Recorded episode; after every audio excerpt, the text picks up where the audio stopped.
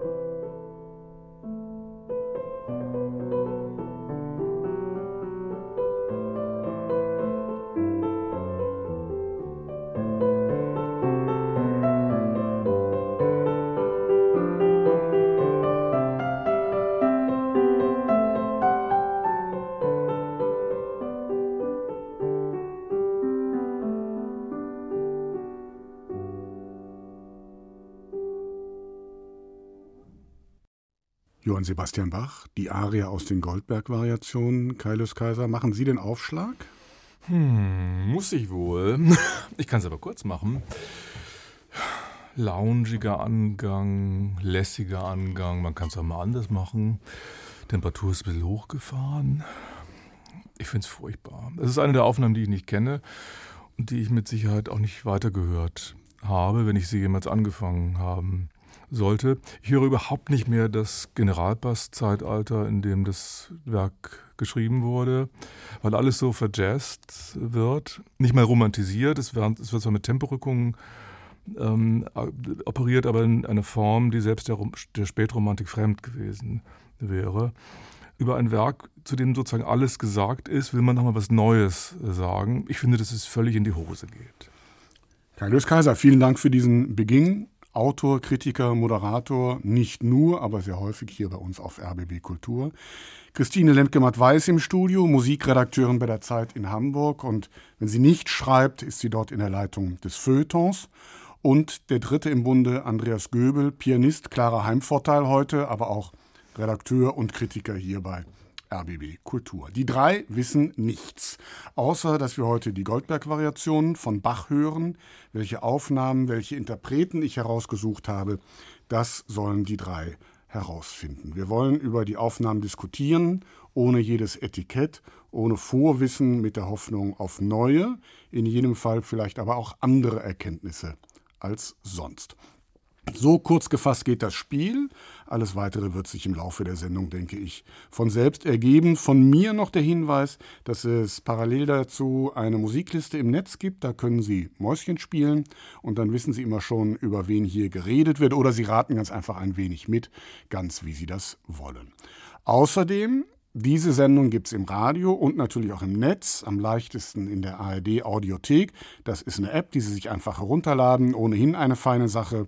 Und da finden Sie dann diese Reihe mit vielen anderen und weiteren Folgen. So viel für den Auftakt. Kommen wir wieder zurück zur Sache selbst. Frau Lendgematt-Wey, bei Kaius Kaiser ist schon alles durchgefallen, was nur durchfallen kann. Wie haben Sie das gehört? Also ich verstehe den Kollegen ausnahmsweise überhaupt nicht, muss ich sagen, weil ich fand, natürlich kann man jetzt nach dieser nach diesen ersten äh, Takten, nach dieser, der, dieser ersten Passage nicht wirklich sagen, wie es weitergeht. Der ganze Zyklus dauert, glaube ich, eine Stunde oder fast mehr als eine Stunde noch in einigen Aufnahmen und ähm, Insofern wagt man sich auf etwas unsicheres Terrain, aber was mir doch sehr gefallen hat, ist der Anschlag dieses Pianisten, dieser Pianistin. Ich finde, es wird hier etwas versucht, eben, glaube schon mit so einer gesättigten Musikererfahrung im Nacken wahrscheinlich.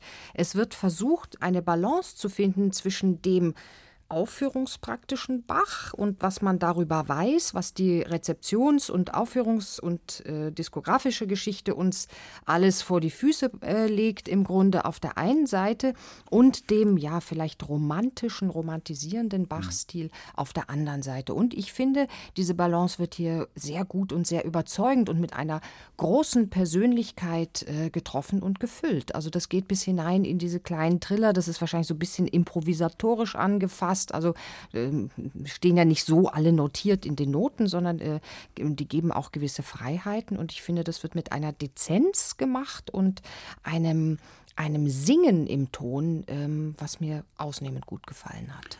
Andreas Göbel, als Christina Limkematt war, eben das Wort Anschlag in den Mund genommen hat, haben Sie ganz kräftig genickt.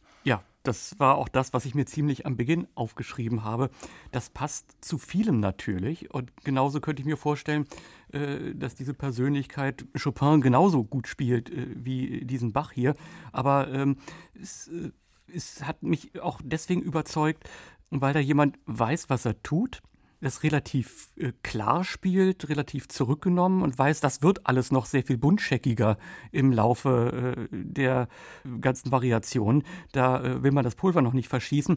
Und da muss ich Kaius Kaiser auch widersprechen, das muss auch nicht so klingen wie äh, noch im Generalbass-Zeitalter, denn diese Aria, da ist ja sogar mal äh, spekuliert worden, stammt die wirklich von Bach selber, weil die in so einem neuen galanten Musikstil geschrieben ist, der Bach eigentlich sonst nicht lag.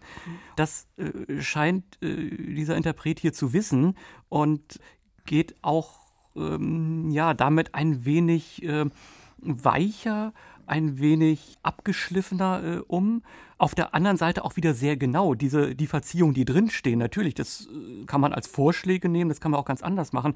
Aber was in den Noten spielt, spielt er ziemlich genau, aber auf eine Weise, dass es überhaupt nicht dogmatisch klingt sondern äh, es ist eine Formung, es ist eine Setzung und daraus kann sich noch unglaublich viel entwickeln. Ich muss ganz ehrlich sagen, ich bin ziemlich begeistert von diesem Anfang.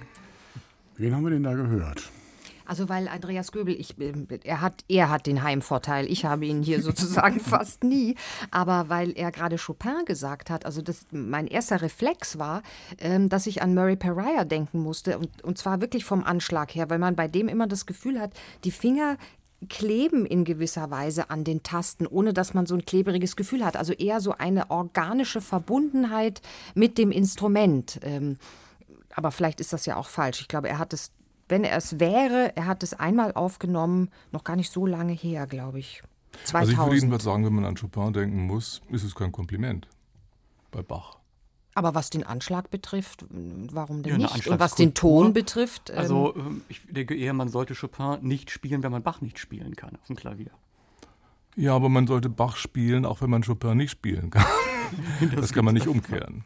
Ich stelle fest, nicht mehr ich, sondern Andreas Göbel gibt jetzt die Hinweise, die gebraucht werden, um zu der richtigen Lösung zu kommen. Das war Murray Pariah in einer Aufnahme, die dann doch schon 20 Jahre alt mittlerweile ist. So schnell vergeht die Zeit. Einer der, ja, ähm, großen Bach-Interpreten, kann man das sagen? Na, der einer der letzten Horowitz-Schüler und das hört man hier natürlich auch. Ja, das hört man bei Pariah immer so dieses eigentlich äh, aus, in unseren Ohren oftmals ungebührliche Romantisieren am Klavier. Mhm. Aber ich finde, wie gesagt, äh, müsste mich wiederholen, dass ich es ganz Und, und einer, finde. bei dem man nie die Frage stellt, müsste man es nicht doch auf dem Cembalo hören? Das ist hier ganz klar, das sitzt einfach. Okay, die erste Latte liegt an einer, wie ich finde, ganz ordentlichen Stelle. Noch einmal die Aria der Goldberg-Variation.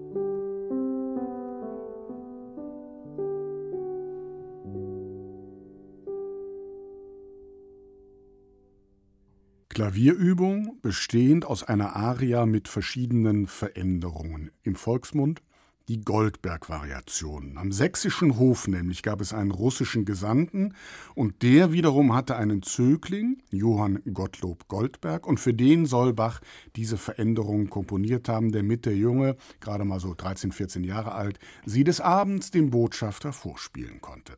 Ob die Geschichte so stimmt, weiß natürlich keiner, sie hat sich aber als die schönste durchgesetzt.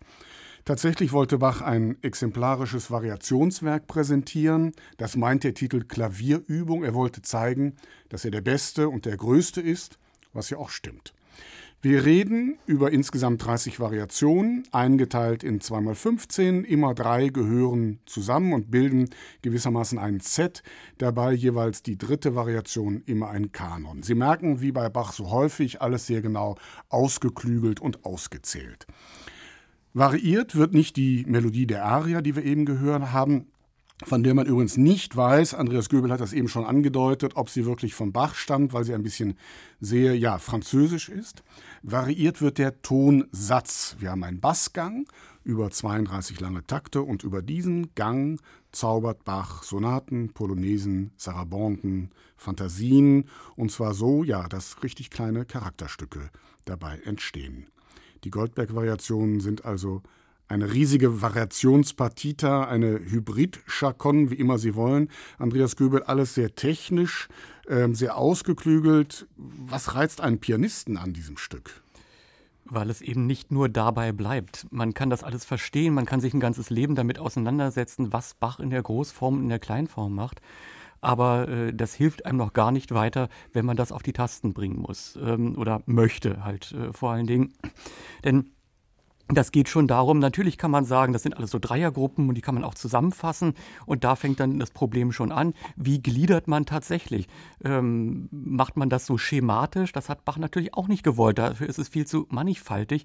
Und äh, es gibt sogar äh, die. Ähm, den Hinweis, dass Bach äh, die Einteilung ein bisschen anders haben wollte. Hinter einigen Variationen hatte eine Formate geschrieben, bei anderen nicht. Also ähm, das ist mehr als die Kunst, die technische Kunst, die drin steckt. Das heißt, das Ganze zum Leben zu erwecken, das ist äh, die große Aufgabe. Und es kommt ja auch noch hinzu, es ist immer eine Herausforderung.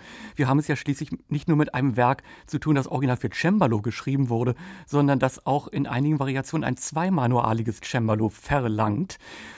weil man sich ansonsten ziemlich mit den Fingern äh, in die Quere kommt und ein paar Knoten reinbekommt.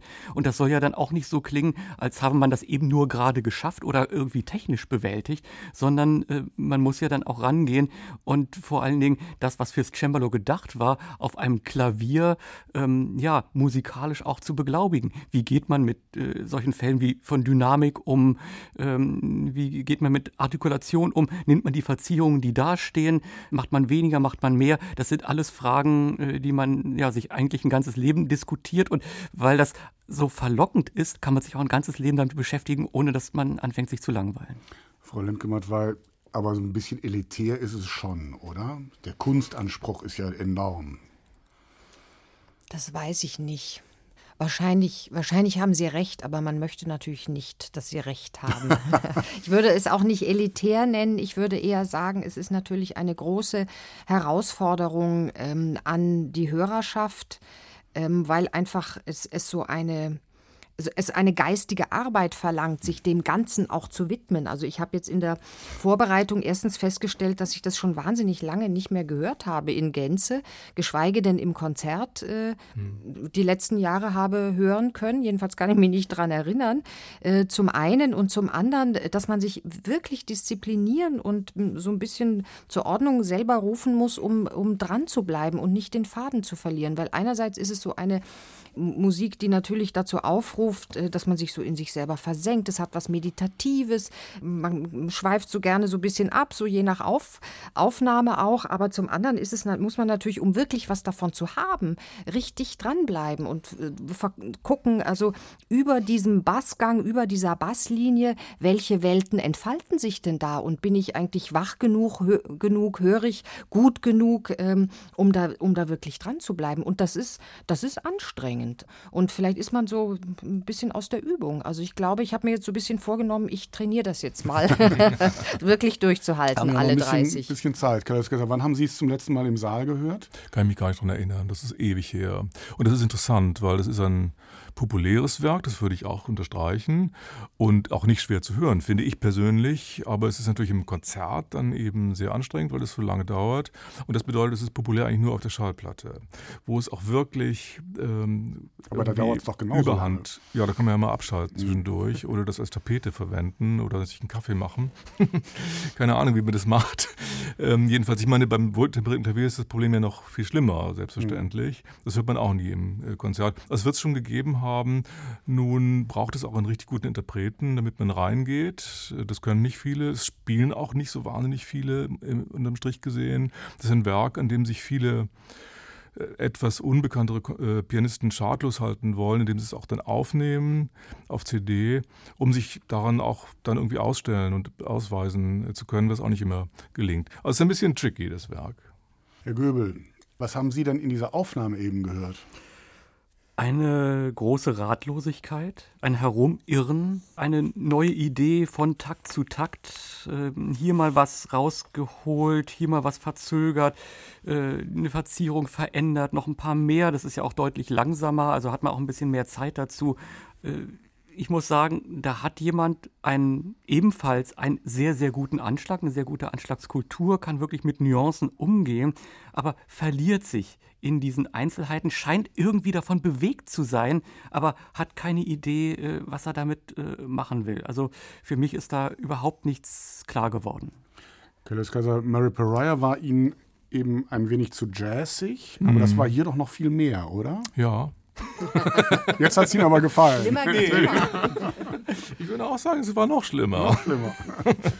Ich meine, was ich der Aufnahme vielleicht zurückhalten könnte, ist, dass es so eine gewisse Verträumtheit, Vertrillertheit, also die Verzierungen werden, werden äh, offensiv einbezogen und, und das ist vielleicht das Entscheidende, eine gewisse Sanftheit ähm, herauskitzeln möchte. Und sanft sollten diese Variationen ja sein, von Seiten des Auftraggebers her. Und das hört man nicht so oft. Also das könnte man vielleicht dieser, ansonsten ich würde auch sagen, rat- und orientierungslosen Aufnahme Frau Lemke, haben Sie noch eine kleine, kleine Ehrenrettung? Nicht wirklich, nein. Ich habe mir Selbstverzückung aufgeschrieben. ja, Selbstberauschung. Ja. Selbstberauschung. Also äh, vielleicht ist das auch das Ergebnis der Ratlosigkeit. Also in dem Moment, in dem ich nicht wirklich weiß, wo hinaus es geht und was ich zu dieser Musik zu sagen habe, dann ähm, ja, hangle ich mich halt so von Takt zu Takt, von, von schönem Motiv und schöner Phrase zu schöner Phrase. Ich, der Pianist oder die Pianistin hat auch schon mal was von dieser Basslinie gehört, das hört man sehr deutlich, aber, aber äh, sehr viel mehr nicht. Ich würde auch nicht, ich, mir kommt das so wie hinter so einer komischen Milchglasscheibe gespielt vor. Also eigentlich, eigentlich haben sie es schon, und zwar alle drei. Oh, dann ahne ich Böses. Ich ahne auch Böses. Das ist wahrscheinlich der Pianist, der zur Unterstützung seiner Ausdrucksfähigkeiten hin und wieder den Kopf wirft, wie sonst was. Mhm. Hm, ist er das? Ja. ja. Das ist eine relativ äh, frische Aufnahme. Herr Göbel, wollen Sie vollständig lösen? Naja, wir müssen jetzt noch überlegen, ist es jetzt die Studioproduktion oder die Live-Aufnahme da aus äh, Leipzig? Äh, das überlasse ich Ihnen, Herr Göbel, das zu entscheiden. Ich weiß es. Für mich klang es nach der Studioproduktion ja, ein bisschen also, abgehangener. Ganz frische Ware, das war der chinesische Pianist Lang Lang und das war die Studioaufnahme, haben wir extra nochmal vor der Sendung geschaut. Ja, Furchtbar. Selbstverzückung. Furchtbar. Es wird noch schlimmer, wenn man weiß, wer es war. Ja, eigentlich nicht, denn ich meine, Lang Lang ist ja nicht nur bei Bach ratlos. so wie ich sie höre, scheint dessen Karriere ja schon vorbei zu sein, oder? Ja. ja, sie war vorbei, weil er auch nicht konnte mhm. und jetzt läuft sie wieder an. Also ich meine, es ist ja gerade so ein Ranking erstellt worden von Klassikkünstlern, wo natürlich auch so Catherine Jenkins und Leute, die wir gar nicht dazu rechnen, darunter firmieren. Und da ist er immer noch relativ hochrangig, selbstverständlich. So schnell geht das nicht weg. Nicht hier in dieser Runde, da ist er eben durchgefallen. Wir hören zum dritten Mal die Aria aus den Goldberg-Variationen.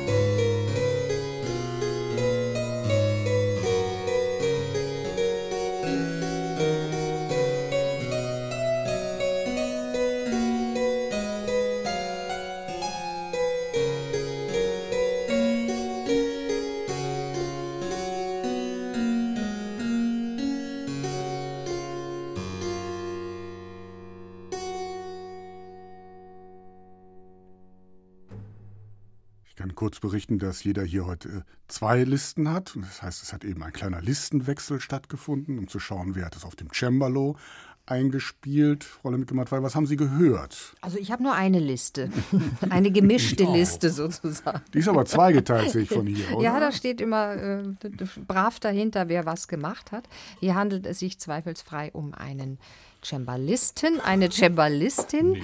Nee. Ja, Mensch, diese Ohren möchtet ihr haben. Äh, ich fand den Ton sehr schön. Ich finde, das hatte so ein inneres Leuchten, eine innere Erfülltheit. Das Instrument ist ja, was den ähm, persönlichen Ausdruck betrifft, so ein bisschen schwerer zu handhaben, würde ich unterstellen, um sich da ähm, wirklich, äh, um da wirklich durchzudringen. Ähm, ich fand diese Aria als Komposition bekommt durch das Instrument eine noch französischere Anmutung. Also man sieht so ein bisschen mehr die, die Rokoko-Schößchen sich spreizen. Das Ganze ist etwas ähm, im Tempo etwas disziplinierter, etwas gerader, gerade ausgespielt. Ähm, ja, man hört sehr viel. Also ich, ich bin damit eigentlich gemessen am Cembalo ganz zufrieden. Das ist erstaunlich. Ihr Lieblingsinstrument. Ja, eines meiner Lieblingsinstrumente. Andreas Göbel. Ja. Das ist ja noch für ein Manual. Also der Fall, den Sie eben beschrieben haben, tritt hier noch nicht ein. Da, das geht ja sogar noch, ja. Das ist auch ganz gut darauf spielbar. Aber ähm, ja, ich habe mir hier die Frage gestellt, ähm, hat äh, dieser Mensch sich mal darüber Gedanken gemacht, äh, dass beim Cembalo der Ton ja noch sehr viel schneller weg ist als beim Klavier. Und wenn man dann halt so ein gemäßigtes Tempo anschlägt, das kann man ja durchaus tun, das ist ja nicht falsch, dann muss man ihm überlegen, wie man über die automatisch entstehenden Leerstellen hinwegkommt. Also entweder man macht es mit ein bisschen Agogik, man verziert ein bisschen mehr und äh, das war es hier gar nicht. Ich fand das dann auf die Dauer langweilig und pedantisch. Äh, mir hat auch dieser Cembalo Cembalo-Klang nicht so gefallen, denn er ist irgendwie, ja, hat, hat so ein bisschen was Edles, aber er fordert nicht heraus, äh, äh, damit spielerisch umzugehen. Und äh, ich bin da äh, eher zu der bösen Frage gekommen, weil äh, äh, alle, die ich hier auf meiner Liste habe, die können es eigentlich kann der das? Weiß der, wie man Cembalo spielt? Also ich habe da ein kleines Fragezeichen. Also vielleicht war es kein Cembalist. Hm. Hm. Schon wieder so eine Fährte. Mann, Mann, Mann. Eine Finte. Eine Finte. Ja, ich weiß auch nicht. Also mir ist, hat auch der Klang des Instruments gar nicht so toll gefallen. Mir war der ein bisschen zu knallig eigentlich. Trotzdem finde ich, und wahrscheinlich auch deswegen meine Aversion gegen Piraya vorhin, dass ich hier plötzlich auf dem richtigen Dampfer bin und mir das besser gefällt. Das Stück wirkt für mich direkter, ähm, unaufgeladener, beiläufiger, unprätentiöser, besser. Auch die agogischen äh, Dinge da drin, also das so, das so im Tempo ähm, variiert wird, kommt mir organischer vor. Dieses von Überfallen, das, äh, vielleicht versteht es immerhin der Interpret hier auch so jazzige Elemente zu vermeiden, aber vielleicht stellt er sich auch für des Instruments nicht ein. Dieser Eindruck, wahrscheinlich ist beides der Fall. Also ich finde das am besten bisher. Interessanter Befund. Wen haben wir denn da gehört? Also es macht mich jetzt stutzig, dass auch Christine Lemke-Matwei die Frage gestellt hat, jemand, der eben nicht, äh, sagen wir mal, in Anführungsstrichen hauptberuflich Cembalo spielt. Also wenn ich mich richtig entsinne, hat doch äh, Keith Jarrett äh, diesen Bach auf dem Cembalo äh, mhm. gespielt das und sonst hat er ganz andere stimmt. Sachen das gemacht. Auch, also, ja. Äh, also die anderen jedenfalls auf der Liste hier, ähm, das stimmt, was Sie vorhin mhm. sagten, äh, denen würde man das dieses äh, Fremdeln, was aus dem ja theoretisch was entspringen könnte, dieses mhm. gewisse Fremdeln mit dem Instrument nicht Ja, weil geben. sonst über den super Jazz-Pianisten müssen wir nicht reden, aber auch ein paar Klassikaufnahmen, die er gemacht hat, sind ja ganz großartig von Keith Jarrett. Ja. Und auch dieser etwas synthetische Klang, finde ich, würde dafür sprechen. Aber was haben Sie denn für, für Listen, auf denen Keith Jarrett nicht draufsteht? Tja. Hm. Doch, doch, der steht bei mir drauf. Also, die Aufnahme ist Ende der 80er Jahre entstanden. 1989, haben, um genau Entschuldigung. Zu sein. Ja, ich sehe, Sie haben die Liste.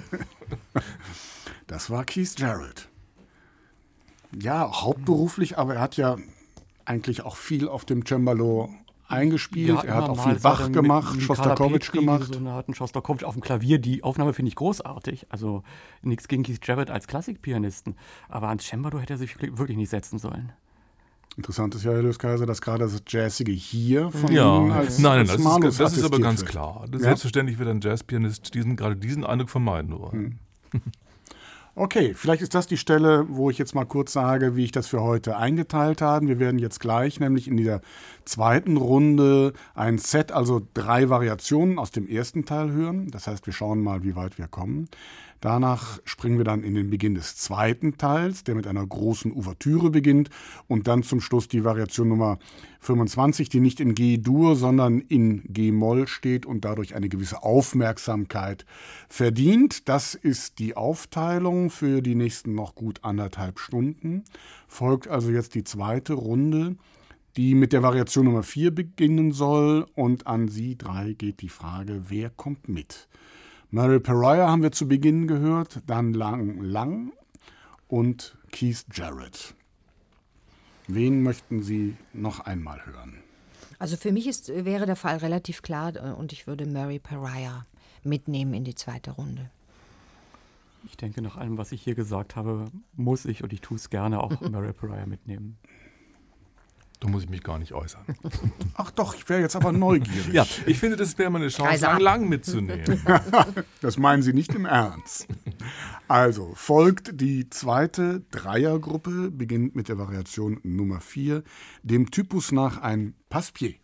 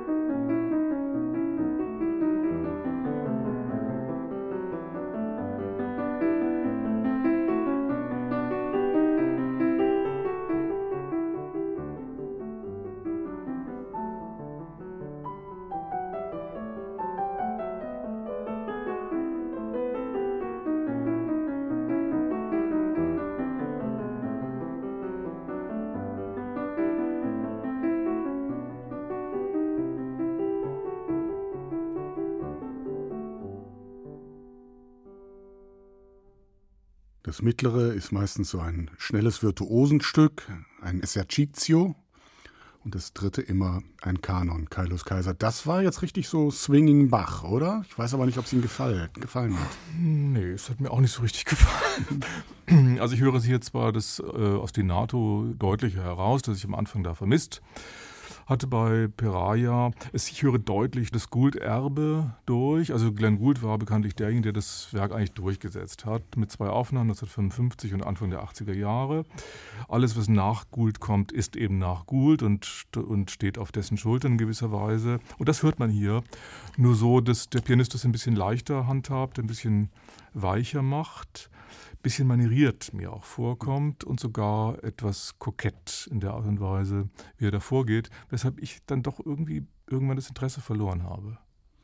Frau Lemke-Matt, wie haben Sie es gehört? Ja, ganz ähnlich. Also im, auch so das Zusammenspiel dieser drei Nummern hintereinander hat, mir, hat mich eigentlich nicht überzeugt. Einerseits finde ich, ist das sehr, hat das eine, eine große Routine geatmet, auch so eine rhetorische Routine. Das funktioniert mhm. alles, das schnurrt auch so hintereinander weg, ist aber hat dann trotzdem so eine komische Statik, vor allen Dingen im ersten Stück, dann in dem mittleren, in dem schnellen, äh, hatte ich irgendwie so einen Tom and Jerry Eindruck, irgendwie so, so Sprechblasenmusik mit sehr spitzen Fingern. Also wir tun mal so, als äh, spielten wir auf dem auf dem Klavier Cembalo. Und das, das letzte, diese Nummer 6, die fand ich dann irgendwie so verwaschen, so, so wegge, weggenebelt. Also mich, mich, hat das, mich, mir hat das überhaupt nicht gefallen. Entsteht auch kein Bogen, Nein, gar nicht. Ich verstehe auch keine Sinnzusammenhänge, auch keine inneren Zusammenhänge.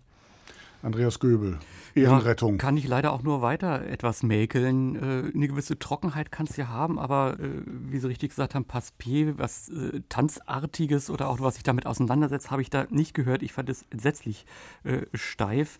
Dann diese Virtuosen-Variation, äh, da habe ich mich gefragt, wo will das hin? Es wird, wird ja spekuliert, dass Bach ähm, möglicherweise von der ersten Ausgabe der Scarlatti-Sonaten Kenntnis hatte, weil eine solche Technik, die gerade bei Skalatis mit dem äh, Übergreifen der Hände und Ineinandergreifen sonst in dieser Extremform äh, bei Bach äh, sonst nicht vorkommt. Aber das war hier irgendwie einfach nur etüdenhaft äh, äh, mhm. abgeschnurrt. Natürlich kann man mit so einem Anschlag bei der Wiederholung dann ein bisschen leiser spielen und dann bekommt es was Neckisches. Man, das ist technisch überlegen, aber das reicht mir hier nicht. Und bei der sechsten Variation, ja, verträumt, melancholisch, aber auch das ist ja in der Art eines Tanzsatzes, eine italienische Gigue. Und das habe ich hier nicht gehört und den Kanon eigentlich auch nicht. Oh. Neckisch, das ist ein gutes Wort, finde ich dafür. Ja, ja. Mhm. Wer war das denn? Wen haben wir da gehört? Ja, das wird vom Anschlag her doch wieder, mhm. befürchte ich, Murray Pariah. Ja, das fürchte ich auch. Ja. Hm. Vor allem kümmert weil. Schade, schade. Schade, schade. Mhm. Mhm. So, ich gucke mal auf meinen Zettel, ob Sie auch recht haben. Ja, tatsächlich. Das war Mary Pariah. Also immerhin, er hat, sich, mitgenommen er hat sich aber wahnsinnig entwickelt. Ich meine, jetzt er macht es ganz anders dann, finde ich. Aber es nützt nichts. Das ist ja das Problem. Schadige ja, daran. Ja. Das ist das Problem, er hat sich rückwärts entwickelt. Mhm. Machen wir schnell weiter.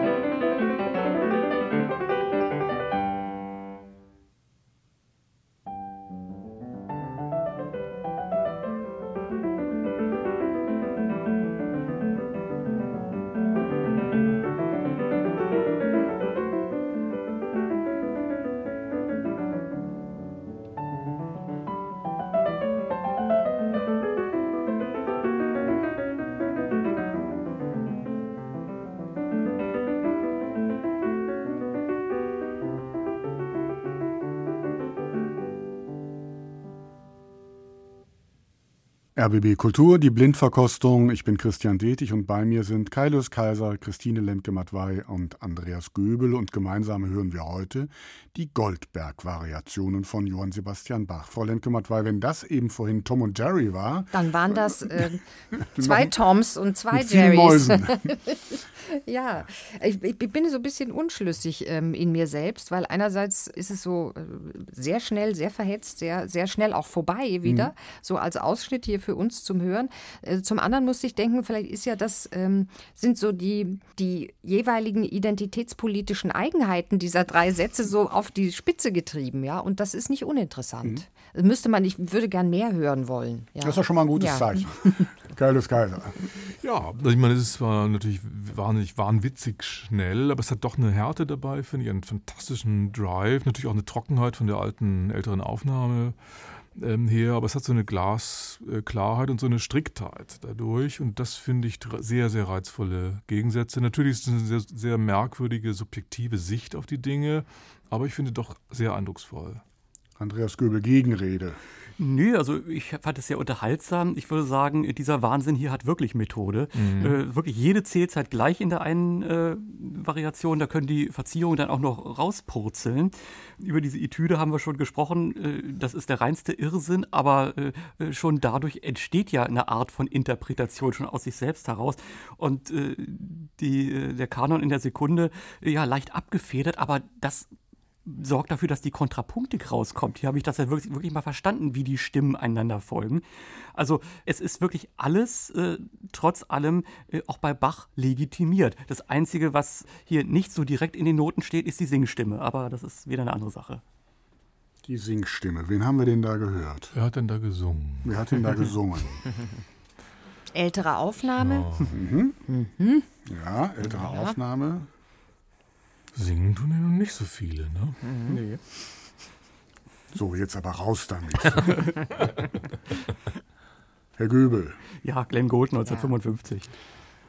Der Pianist ist bei der Aufnahme gerade mal 22 Jahre alt und sitzt in einem New Yorker Tonstudio und ist nach dieser Aufnahme weltberühmt. Glenn Gould, diese Aufnahme ist eine, ist eine Legende.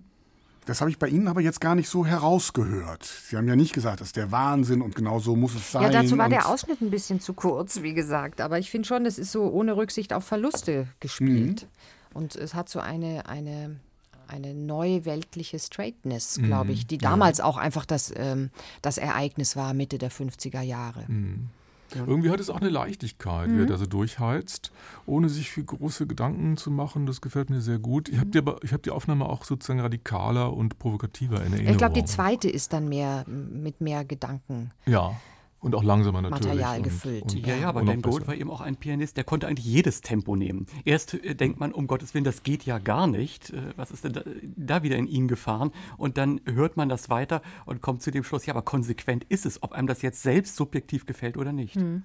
Ich bleibe noch mal ein bisschen dran, weil Carlos Casas, Sie haben es am Beginn auch schon ausgesprochen, dass diese Aufnahme ja auch das Stück selbst überhaupt erst wieder nach vorne ja, geholt haben. Was, was, woran liegt das, dass eine Aufnahme das in dieser Weise leisten kann?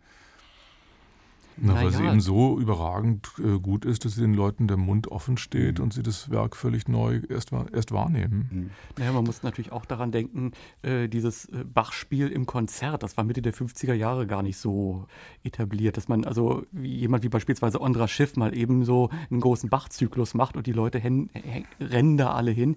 Das äh, kommt auch noch so aus einer Zeit, wo man sagt, ja, Bach natürlich groß, äh, was weiß ich was, man kann viel draus lernen, aber muss man die Sachen jetzt wirklich im Konzert haben?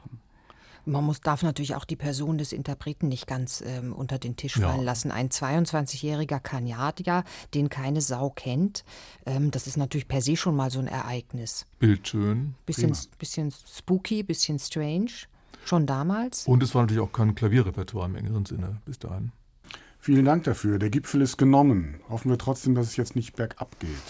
Gleich will ich wissen, wer hier spielt.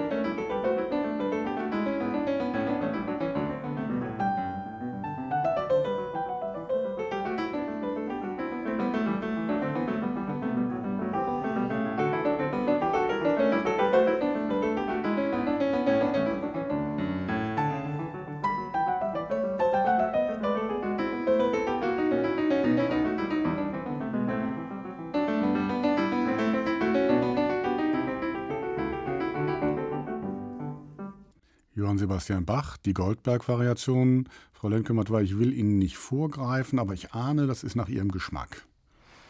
Ja, ähm, ich bin so ein bisschen abgedriftet, muss ich sagen, weil meine Gedanken noch bei, bei Glenn, Glenn Gould waren. Irgendwie fand ich es auch, ähm, hatte es so die eine oder andere Verwandtschaft. Vielleicht war es ja nochmal Glenn Gould. Vielleicht war es ja nochmal. Vielleicht ja. sind Sie gar nicht abgeschweift. Ja, genau.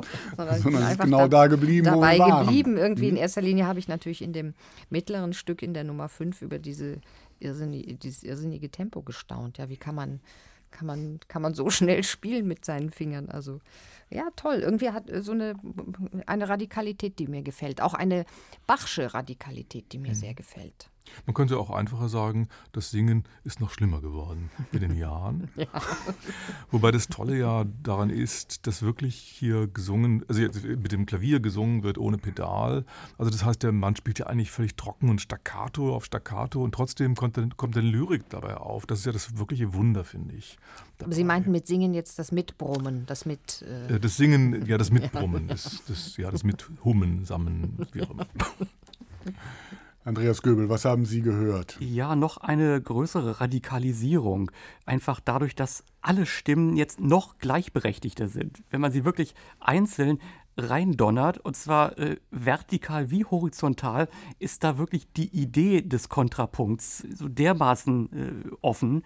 Und äh, was einem ja dann auch äh, am Klavier dann doch irgendwie schwerfällt, in einem vierstimmigen Satz wirklich klar zu machen, alles ist dann doch irgendwie gleichberechtigt. Man hebt dann doch das eine oder andere mal hervor, um es irgendwie äh, dann doch äh, jemandem, der das hört, an die Hand zu geben, wo Strukturen sind. Und hier ist aber wirklich alles auch gut nachzuvollziehen. Es ist nicht nur so, dass man sagt, ich spiele halt alles gleich, dann hört doch, was er wollt, sondern ähm, hier ist der, der ganze Kosmos äh, dessen, was Bach da übereinander und hintereinander geschichtet hat, noch klarer geworden.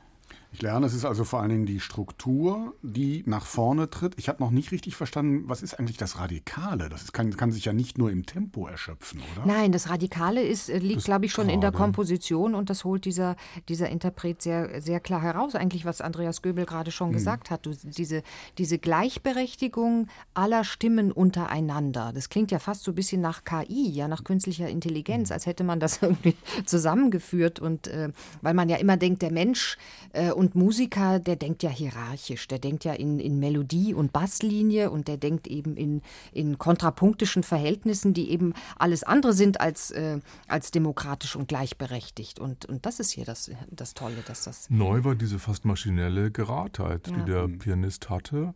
Das war ja auch seine Gefahr, weil es ist ja so, deswegen darf er auch keine Wiederholungen spielen, weil es ist ja in der, im ersten Takt klar, wie der Hase läuft, wie er das haben will und es ist absehbar, wie es läuft dann.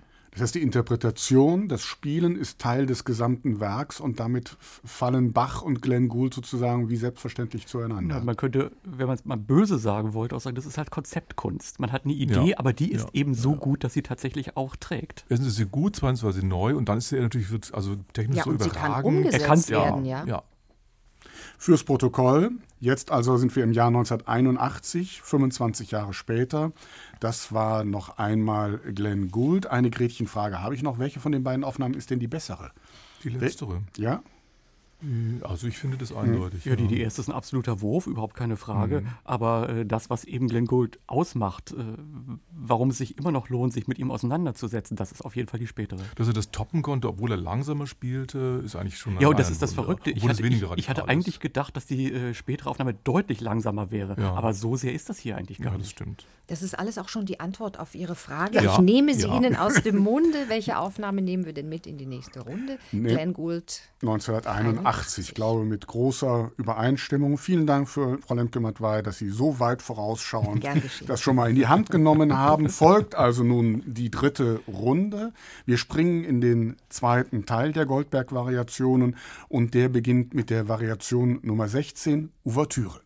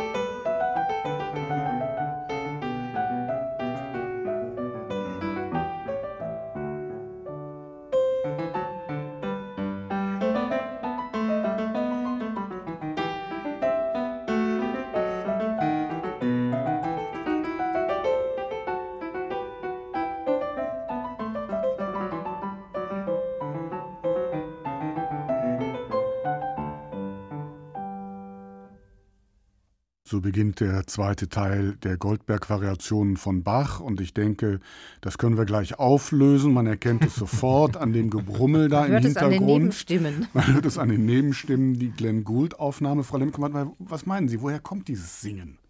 Ich kann das so gut nachvollziehen. Also ich bin keine Pianistin, aber ich kann mir, kann mir das so gut vorstellen, dass man irgendwie ähm, in der im, Versuch, diese, diese Partitur zu bewältigen, äh, dem irgendwie noch mal was entgegensetzen möchte oder dass es innerlich so mitsingt, dass man das nicht so ganz für sich behalten kann. Und ich habe gerade noch mal überlegen müssen, worin eigentlich das Ereignishafte dieser Aufnahme besteht. Vielleicht besteht es darin, dass es einerseits natürlich mit allem romantischen Bachspiel bricht und zwar radikal in seiner Ungerührtheit, in diesem Maschinesken auch, was er da, was er tut oder die Art und Weise, wie er es umsetzt, einerseits und andererseits andererseits ist eigentlich die größtmögliche Subjektivität das Maß, mit dem er die Romantik austreibt. Also es ist eigentlich ein Widerspruch in sich, aber das ist das, was man, was man hier, was man hier hört. Eben nicht durch so ein aufführungspraktisches Geklügel und dann weiß ich genau um die Hierarchien und Rangordnungen innerhalb des Kontrapunkts, sondern das ist einfach, das ist radikal ich.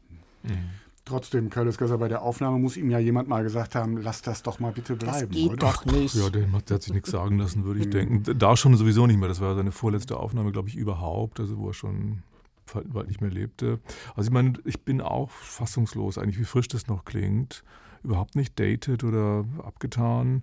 Und man merkt auch, dass die wirklich genialen Leute, und das Gould, dann auch unkopierbar sind. Es wäre auch mal leichtes gewesen zu versuchen, das einfach nachzumachen und dann noch einen Schritt weiter zu treiben. Das hat keiner versucht, das geht vielleicht auch nicht, aber es ist ein typischer Fall. Die wirklich großen Leute sind unkopierbar. Es hat auch niemand versucht, Furtwängler zu kopieren oder so. Versucht bis heute niemand.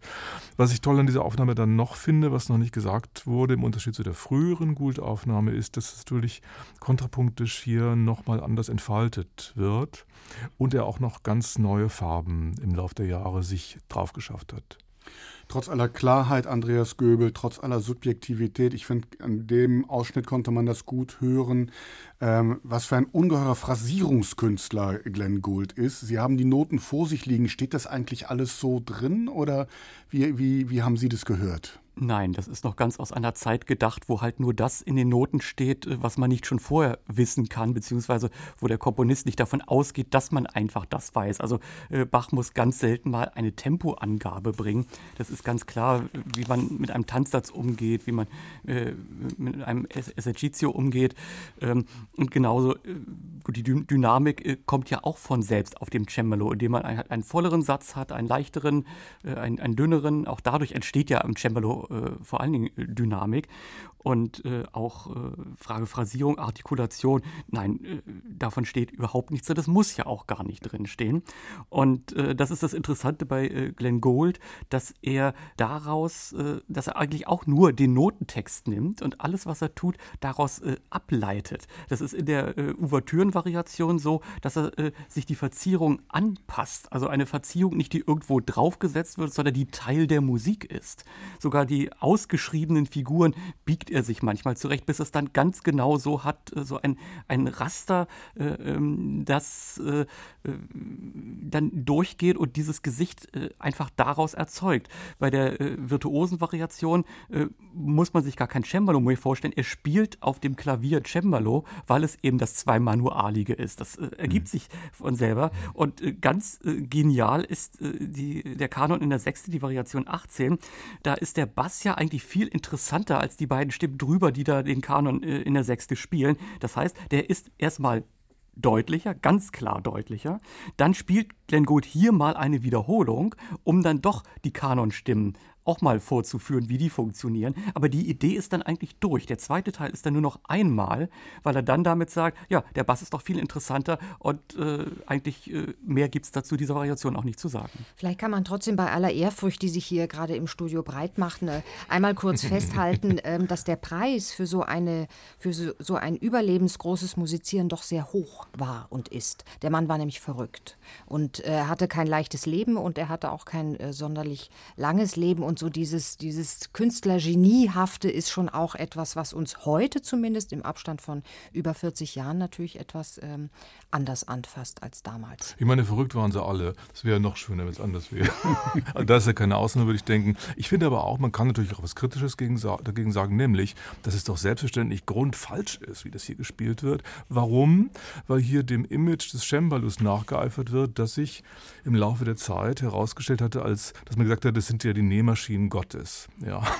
Also das heißt, der Maschinengedanke in, das Cembalo hineinprojiziert hatte. Das heißt, ein Gedanken, der aus einer Zeit nach dem Cembalo stammt, zum, zur Cembalo-Zeiten gab es gar keine Nähmaschinen.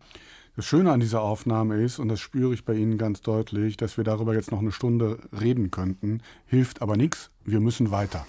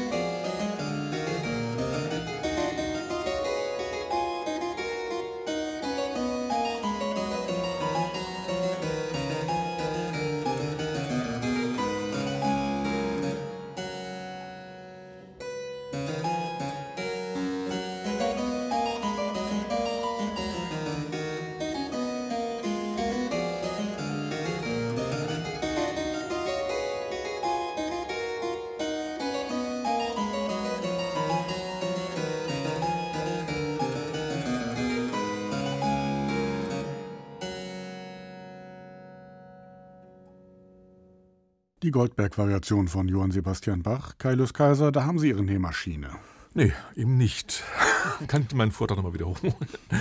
Äh, eben nicht, aber die Aufnahme passt hier super, weil nämlich Gould, wie ich vorher ausgeführt habe, das Klavier nach damaligen Standards des Cembalos traktiert und hier spielt jemand Cembalo, als wenn es ein Klavier wäre. Also genau das Umgekehrte, was ich sehr interessant finde, eigentlich auch ganz gelungen.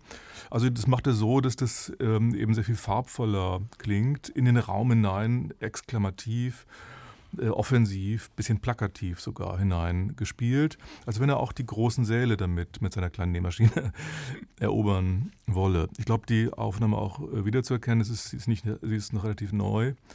Mir gefällt das ganz gut. Frau Lenkebart, weil wie gefällt Ihnen das? Gar nicht. Bitte. Ich habe hab gedacht, irgendwie, das Na, hört das nie ja wieder klar. auf. Nein, wobei natürlich so der Blick in sowas, äh, in so einer sowas Maschinenraumhaftes, das hat schon mal was, aber ich fand das irgendwie. Mir hat das dann nicht mehr über das Stück und über Johann Sebastian Bach aufgeschlossen, als das, was ich meine, sowieso schon zu wissen. Und ich habe mich regelrecht gestört an so einer gewissen Bedeutungsschwangerschaft des Ganzen. Also was dann auch in so sehr dezidierten Ritardandi an den Satzenden, also, boah, weiß ich nicht warum. Was soll denn da eigentlich bekräftigt werden? Also äh, meine Laune ist etwas getrübt. Hm. Wollen wir mal hören, was die Laune von Andreas Göbel, er lächelte, macht. Ach, die ist sehr, sehr gut. Es, mir hat es unglaublich viel Spaß gemacht, das zu hören, wie einer jemand auch mal wirklich die Hörner rauskehrt und ich sage so, ich bin ja Cembalist, da muss ich alles aber wirklich ganz genau historisch informiert machen. In Wirklichkeit macht das ja, weil ähm, dass das jetzt alles so elaboriert aufgeschrieben ist, ist das eine. Aber äh, damals gerade die Kunst der Improvisation, man setzt sich als Instrument, äh, sucht sich irgendwie eine Idee, äh, fängt an und genau das habe ich gerade in der Ouvertüre gehört. Da holzt jetzt einfach mal jemand rein. Okay, Ouvertüre, das kann auch sehr kräftig sein. Normalerweise hätte man ja ein großes Barockorchester vielleicht. Und äh, ja, überlegt hier noch, hält da mal ein, äh, ist auch mal vollkommen inkonsequent, geht hier auch voll auf die Dampfwalze rauf. Und äh, dann der zweite Teil dieser Ouvertüre wird so abgedimmt, erstmal als ob es ihn gar nicht interessiert. Äh, aber das ist als Kontrast ja auch sehr gut gemacht. Das, das ganze Ding hat wirklich Witz. Also sagen wir so, äh, diese Aufnahme ist eine Unverschämtheit, aber mir gefällt's. Wunderbar. Wen haben wir denn da gehört? Carlos Kaiser, Sie haben schon eine leichte Ahnung gehabt. Also meine Ahnung geht dahin, dass das die Aufnahme von Mahan Esfahani sein müsste, die wahrscheinlich die jüngste auf dem Cembalo sein könnte, schätze ich mal. genau so ist es, iranischer Cembalist Mahan Esfahani. Ja, der macht ja nicht nur Barockmusik. Da gab es ja diesen Skandal in Köln, als er aus Die Reich äh, gespielt hat. Nicht deswegen, aber ja. Wo er ein Konzert abbrechen musste, weil dem Publikum die Musik nicht gefiel. Ja, und weil das Publikum ja auch unverschämt wurde. Ja, gut, ein Cembalo, das hier, ja, was soll man sagen, gut wegkommt und äh, offenbar gefällt. Nicht allen. Nicht allen.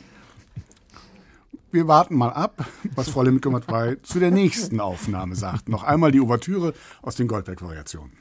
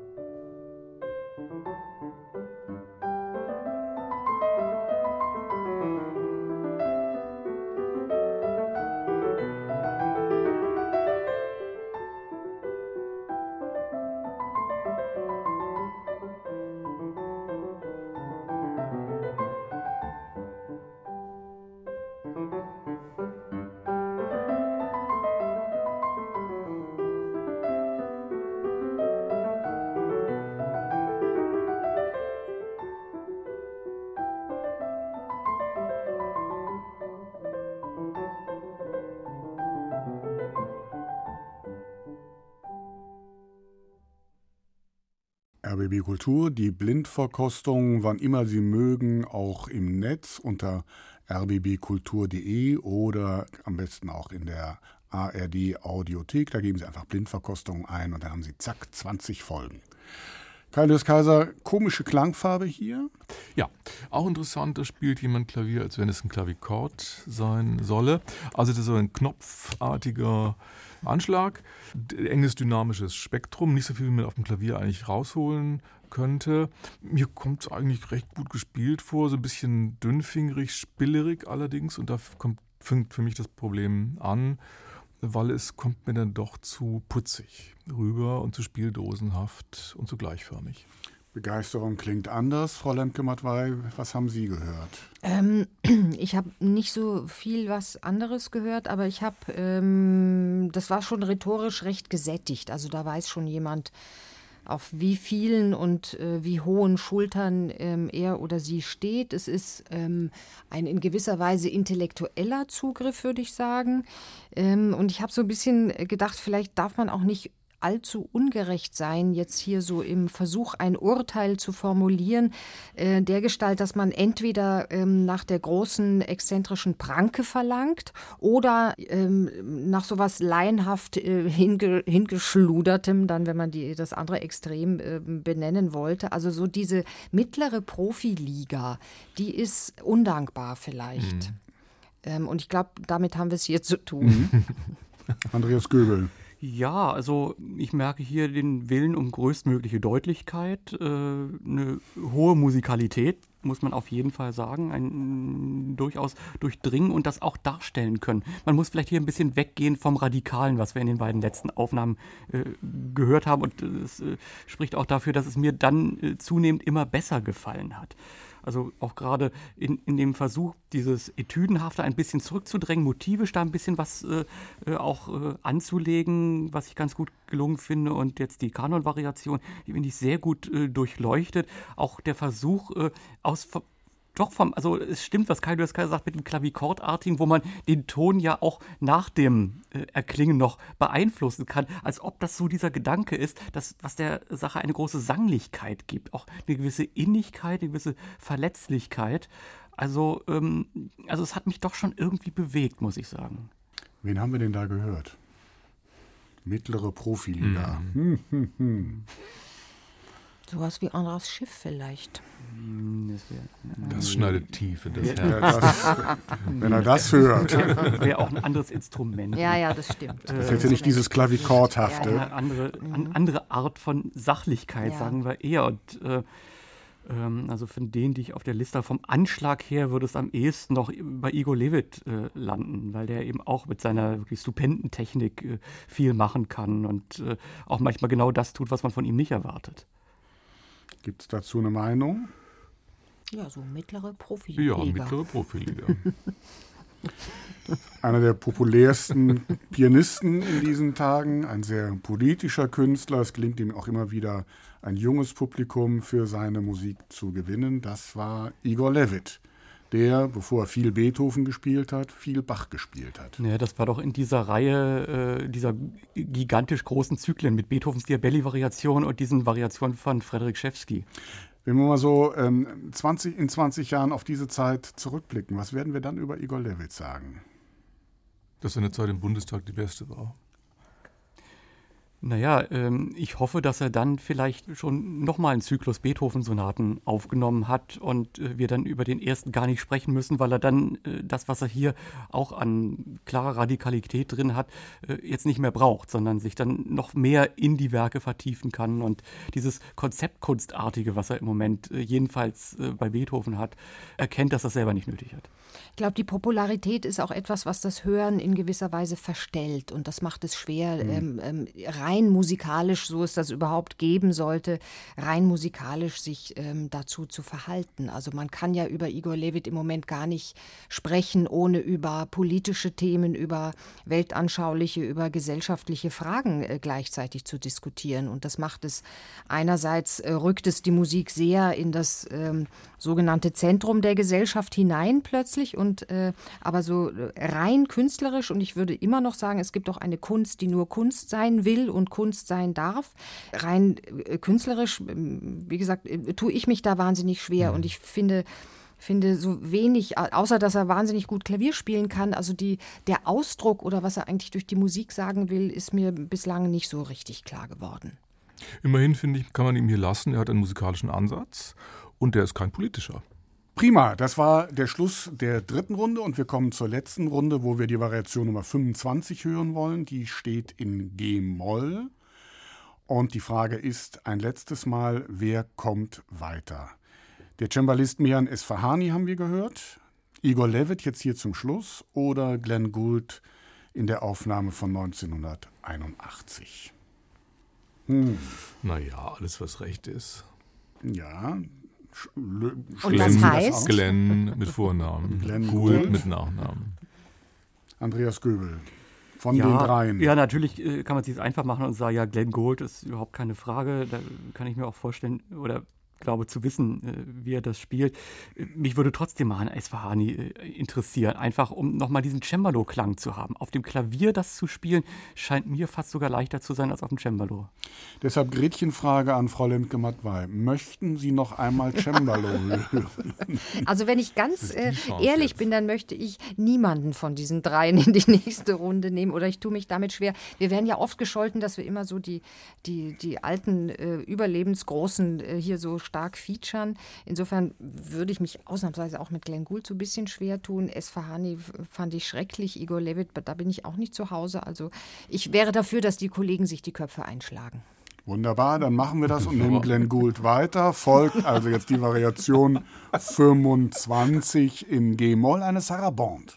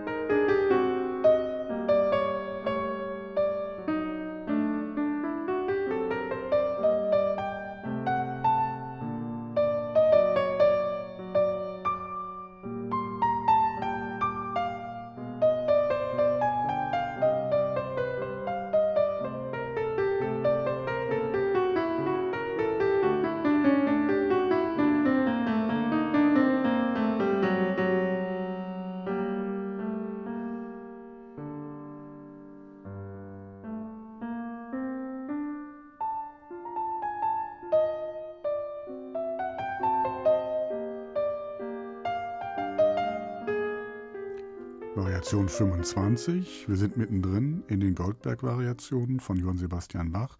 Frau Lemke-Matt war so ein bisschen Musik zum Träumen, ne? Finde ich überhaupt nicht.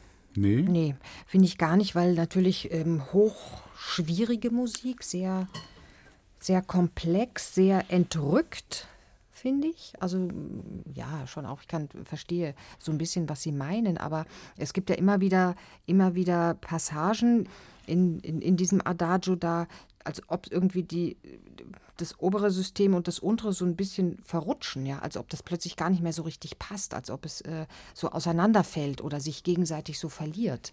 Ähm, das ist eigentlich so ein, äh, klingt plötzlich wie so ein, ein irres, irres Spätwerk. Also ganz toll, ganz, ganz schwierige Musik, finde ich. Fand so ein bisschen die rechte Hand hier so, so sehr äh, dominant. Ansonsten aber hat mir so der, der Gestus einer gewissen Bescheidenheit des Zurücktretens hinter dem Notentext hat mir hier sehr gut gefallen. Und entrückt ist das bessere Wort. Ganz bestimmt. Andreas Göbel, was haben Sie gehört? Ja, ähm, eine große Ernsthaftigkeit, auch äh, ein wirkliches Durchdringen ähm, da ist auch über jeden Ton nachgedacht worden, nicht gegrübelt, würde ich sagen. Äh, es ist ja, man muss ja dann irgendwie äh, sagen, wie gehe ich mit diesem Stück um, weil äh, das ist ein Stück, das kann ich auf jeder äh, Trauerfeier spielen. Ähm, nehme ich so dieses äh, etwas Erhabenere, dieses ja, Bescheidenheit ist vielleicht ein richtiges Wort. Man kann natürlich auch ganz anders sagen, das ist eine erschütternde Expressivität, absteigende Chromatik, Dissonanzen, Modulationen. Ähm, das äh, könnte man auch gewissermaßen äh, aus sich herausschreien lassen. Äh, es ist eine Entscheidung und der Pianist hat hier eine Entscheidung getroffen. Ob einem die nun gefällt oder nicht, ist jetzt eine subjektive Sache, aber es ist in sich geschlossen und überzeugend. Gegenrede, Kaius also, Kaiser. Ich habe gedacht am Anfang, ach, Gould kann offenbar doch Rubati spielen. Bis ich dann irgendwann drauf gekommen bin, das ist ja gar nicht Glenn Gould, sondern das ist, sondern das ist nur natürlich wieder diese durchdringende Gould-Last auf der, im Hintergrund, die da nachdrängt. Es konnte nicht, es kann nicht Gould sein, weil es dazu zu schumannesk ist, zu romantisch, hochromantisch in dem Sinne. Es hat so eine Welt verloren, das haben sie mit dem mhm. Entrückt, glaube ich, mhm. ähm, gemeint, das finde ich auch. Es hat so was Trudelndes dabei, das mir ganz gut gefällt. Mein Problem damit ist, es wirkt irgendwie nicht dringend, so unterm Strich gesehen. Wenn man Bach spielt, als wenn es Schumann ist, das ist auch vom Gedanken her, finde ich, schon fa falsch und ich finde auch, es zahlt sich nicht richtig aus. Aber ich höre schon heraus, eine große, eine bemerkenswerte Aufnahme, gespielt Fall. von also das könnte zum Beispiel der Herr Schiff sein, den wir vorhin so in, munter in äh, Zweifel gezogen haben. Anderer Schiff galt ja 1983, als das seine erste Aufnahme der Goldberg-Version erschien, kurz nach den, der zweiten Gould-Aufnahme, als plötzlich jemand, der nochmal einen Neuanfang da macht. Also der Erste, der den Karren wieder loskriegt. Das war ein großes Verdienst. Und hierbei, wenn es die Aufnahme von Schiff ist, glaube ich, wird, es eher die zweite Aufnahme aus dem Jahr 2000 sein. Hm. Anderer Schiff. Herr Göbel, kann ich vollkommen mitgehen. Ja, so ist es auch. Die zweite Aufnahme von Andra Schiff, entstanden 2001 so. und äh, wie wir jetzt gehört haben, fraglos einer der großen Bach-Interpreten. Hätte ich besser die erste Aufnahme heute von Ihnen äh, hineinsehen sollen? Nee. nee. nee. Fast alles? Also ich würde nicht unbedingt mitgehen, dass es jetzt einer der großen Bach-Interpreten ist, aber okay. das, das, das, Verdienst war historisch sozusagen, dass er das wieder ein bisschen locker gemacht hat. Unterm Strich gesehen überzeugt es mich nicht so ganz. Aber man muss schon sagen, dass er nochmal einen zweiten Anlauf genommen hat und sich da nochmal mhm. tiefer versucht ja. reinzuschrauben in diesen Kosmos. Das äh, hört man hier schon sehr stark. Und der auch ein klares äh, Bild eben von Bach hat und es auch äh, wirklich abrufen und transportieren kann. Ich kann mich erinnern, als äh, er mal auf Einladung der Berliner Philharmoniker auch die Goldberg-Variation natürlich in seinem Bach-Zyklus gespielt hat und es so schnell ausverkauft war, hat das gleich irgendwie eine halbe Stunde später nochmal gespielt und es war kaum anders. Prima. Bis hierhin noch einmal die Variation 25 aus den Goldberg-Variationen von Johann Sebastian Bach und gleich will ich von Ihnen wissen, wer hier spielt.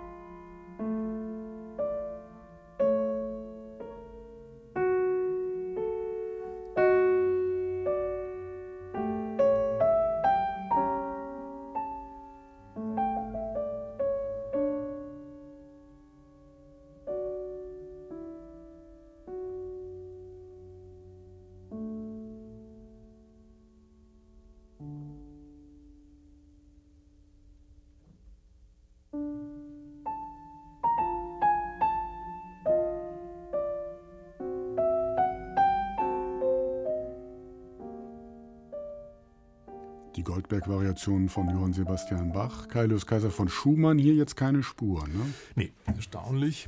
Also das ist wohl wieder unsere liebgewonnene Gould-Aufnahme von Anfang der 80er Jahre. Die langsamsten Sätze von Bach, die man überhaupt finden kann wahrscheinlich aber doch erstaunlich mit Sinn gefüllt. Wie schafft er das? Durch einen atemberaubend schönen Anschlag, würde ich schon sagen, weil er singt ja ohne zu singen. Es ist auch melancholisch und gefühlsdicht, ohne gefühlig zu sein, weil das ist ja unheimlich modern zugleich. Also ich meine damit so stromlinienförmig, weil er auf Rubati eben weitgehend verzichtet.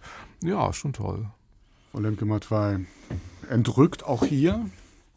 Ja, ander, anders entrückt, glaube ich, in so einen ähm, doch sehr starken äh, Subjektivismus entrückt, würde ich sagen. Also nicht so in metaphysische Höhen entrückt, das würde ich bei Gould nie, nie unterstellen, aber in so eine es immer noch mal und noch mal weiter und durchaus äh, schmerzhaft auch wissen wollen und zwar auch von sich selbst. Mhm. Das, das hört man hier und das macht vielleicht die Modernität mhm. der Interpretation aus. Man könnte vielleicht auch sagen, er hat das Schmerzhafte ins Tempo gelegt, ja. was ja doch ein unheimlicher Kunstgriff ist.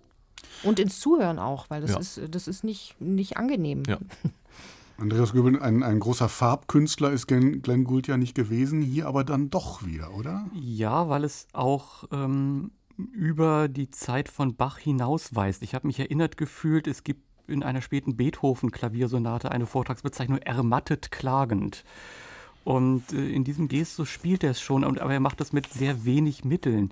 Er hat ja immer diese Fähigkeit, selbst so scheinbare Nebenstimmen dann hervortreten zu lassen, aber hier dann wirklich überzeugen. Da sind es wirklich nur, ähm, was oft übersehen wird, äh, äh, ja, Tonwiederholung, dann eine Stufe drauf, aber das ist von einer solchen Dringlichkeit gespielt, äh, dass man sich dem kaum entziehen kann. Da hört man schon irgendwie die Glocke schlagen. Und äh, mehr muss er dann auch gar nicht machen. Es ist so eben diese Musik kurz vor dem Verstummen und sich immer wieder aufraffen müssen, aber nicht mehr mit Gewalt, sondern äh, ja, auch dann ein irgendwann sich fügen. Egal wer jetzt kommt, er hat es nach diesen beiden Aufnahmen schwer. Wer fehlt denn noch? Wen haben Sie denn noch auf Ihrer Liste? Naja, vielleicht mal eine Frau. Vielleicht mal eine Frau. Maria Tipo hat es gemacht, Martha Argerich sogar mal Tatjana Nikolajewa hat es gemacht. Beim Cembalo, die alte Recke Gustav Leonhardt wäre schön. Karl Richter. Also ich füge bei den, führe bei den Goldberg-Versionen auch immer gerne Wilhelm Kempf an, ja. weil er die Aria so gespielt hat, nämlich ohne die kanonisch gewordenen Verzierungen, dass sie ganz anders klingt. Ja, und bei Cembalo darf dann doch Wanda Landowska nicht ja. fehlen. Und mhm. im Gegenzug dann auch Andreas Steyer. Ja ein schöner Reigen, mal hören, für wen ich mich entschieden habe.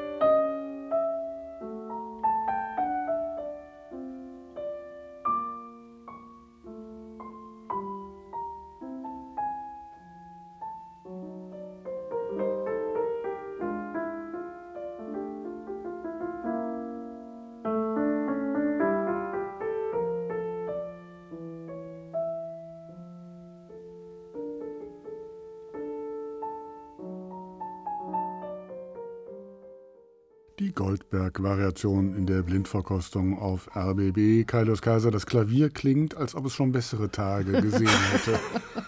Ja, das Klavier wird die Hoffnung aufgeben müssen, fürchte ich. Ja, möchten Sie es in einem Wort hören? Entsetzlich. Ja. Also ich meine, das klingt, aus, das klingt wie eine historische Aufnahme, als wenn sie in einer Garage aufgenommen mhm. wurde, und zwar in einer geschlossenen. Oder macht es besser, wenn es offen ist? Ich glaube nicht. Dann ist, herrscht hier absolute Ratlosigkeit. Man merkt auch, wie schwer das Stück natürlich ist, weil es so lang ist. Da muss man was gestalten können. Aber hier so mit der, ähm, mit der Strategie eins vor, zwei zurück, eins fallen lassen, wird das nichts hier. Es werden irgendwie so furtwänglereske Methoden des äh, Rubato, die vom Himmel fallen, angewendet. Das ist, geht vollständig an der Sache vorbei. Das ist traurig. Und, und teilweise wusste ich nicht, wird schon ausgeblendet oder ist er eingeschlafen. Also ich bin fassungslos. Wenn ich in Ihre Augen schaue, Frau Lemke-Matwei, befürchte ich, es wird nicht besser. Ja? es wird nicht wirklich besser. Aber wie gesagt, nach äh, der Gould-Aufnahme, die wir davor gehört haben, ist es auch schwer. Ähm, und es gelingt einem eigentlich nicht, die, mit die Ohren wirklich richtig frei zu machen. Natürlich klingt mhm. es grauslich, es ist auch eine ältere Aufnahme, sie rauscht und ähm, nicht nur das Klavier hat wahrscheinlich schon etwas bessere Tage gesehen. Man, ich, ich kann, tat mich sogar ein wenig schwer damit, die Musik äh, zu identifizieren. Also mhm. das klang mehr, klang gar nicht so richtig wie Bach, sondern es klang mehr so wie im Stile von Bach. Also als sei es eigentlich ein anderer äh, Komponist, der sich plötzlich ähm, dieses Kostüms bemächtigt. Ähm, Satie. Äh, seltsam, ja, ich weiß nicht. Ähm, seltsam, aber ich habe so ein bisschen den, den Verdacht, es könnte sich dennoch um eine nicht ganz unwichtige Aufnahme handeln. Hm. Andreas Göbel, Ehrenrettung. Ja, ich bin dankbar, um mal was Positives zu sagen, dass wir diese Aufnahme, diese Variation nicht bis zum Schluss hören mussten. Denn äh, es ist nicht nur entsetzlich, es ist geradezu ärgerlich. Hier stehen noch so viele tolle Namen drauf und dann kommt und dann das hier. Es ist, ich bin schuld. Äh, ein ekelhaftes Rubato. Es holpert und stolpert wie schlecht gesampelt. Es ist wirklich von einer dann auch noch Belanglosigkeit. Die Verzierungen sind so dermaßen absurd. Es klingt nach nichts, ist matt, billig gesäuselt. Also warum? Aber es ist eine fiese Auswahl natürlich. Ich meine, diese Variation gerade zu nehmen. Ne? So bin ich. Mhm. Wen haben wir denn da gehört? Na, wenn mich nicht alles täuscht, äh, ist das die Aufnahme mit Martin Stadtfeld. Ja. Die war damals ja schon so furchtbar. Und das Furchtbare war auch, als äh, er das dann acht Jahre später, nachdem diese Aufnahme rausgekommen war, hier in Berlin im Kammermusiksaal gespielt hatte, war es ganz genauso. Also noch nicht mal eine Weiterentwicklung oder eine neue Idee. Man kann ja eine schlechte Idee gegen die andere tauschen. Aber, also Aber warum rauscht das denn um alles, äh, um alles in Wahrscheinlich, weil es eine Garagenaufnahme ist. Also glaub, von 2003 muss man doch nicht so schlecht aufnehmen, technisch. Verstehe ich nicht. Vielleicht ist es ja auch gar nicht Martin Stadtfeld. Das passt nicht zu dem Rauschen. Ja, oder? Die Pianistin hat die Goldberg-Variationen sechsmal eingespielt. Das dürfte, glaube also ich, Rekord sein. Ich weiß gar nicht, die wievielte wir gerade gehört haben. Ich habe einfach in, in die Kiste gegriffen, wo Legendary Recordings drauf stand. Also Rosalind Tarek. Das war die amerikanische Pianistin Rosalind Tarek, eine der ganz okay. großen Bach-Interpretinnen. Und ähm, Vorbild von Glenn Gould. Und Vorbild von Glenn Gould. Was ist denn da passiert?